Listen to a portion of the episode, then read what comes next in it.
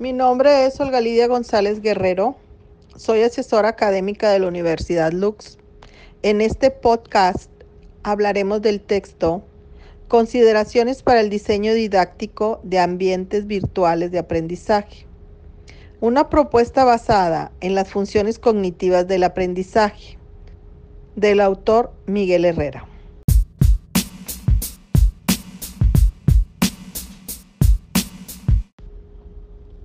Nosotros nos enfocaremos específicamente en cuáles son los lineamientos, fases y etapas que estos ambientes virtuales conllevan. Comenzaremos definiendo qué es un ambiente virtual de aprendizaje, tal como lo dice el texto.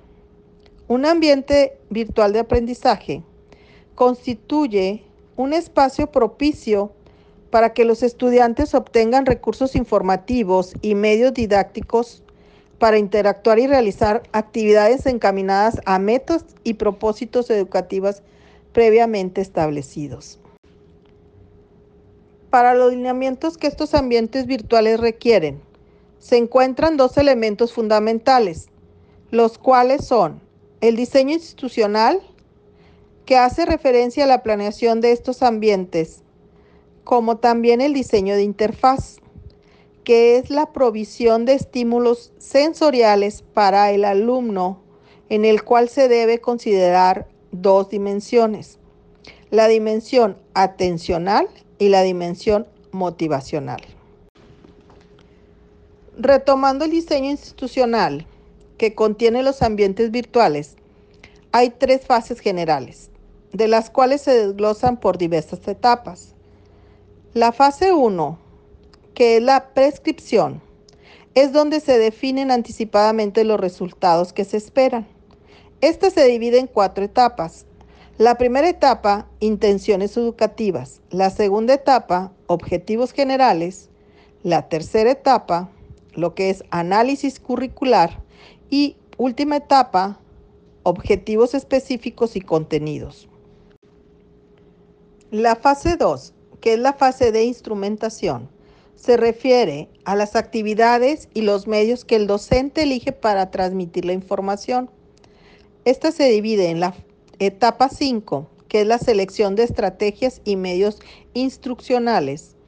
La etapa 6, que es el diseño de actividades y uso de técnicas. Y por último, la etapa 7, que es el diseño de la interfaz. La fase 3, que es la fase de operación y evaluación, tiene la etapa 8, que es la operación y evaluación del ambiente, el cual se divide en aprendizaje, estrategia, medios e interfaz.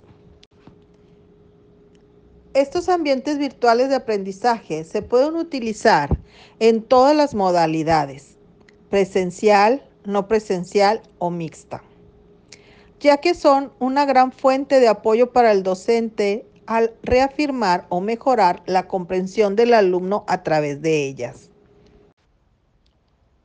Como conclusión, y para cerrar este podcast, las tecnologías son un gran apoyo para la docencia como para el alumno, específicamente estos ambientes virtuales de aprendizaje ya que ahora la educación tiene más amplitud de ser explotada por el alumno a su conveniencia.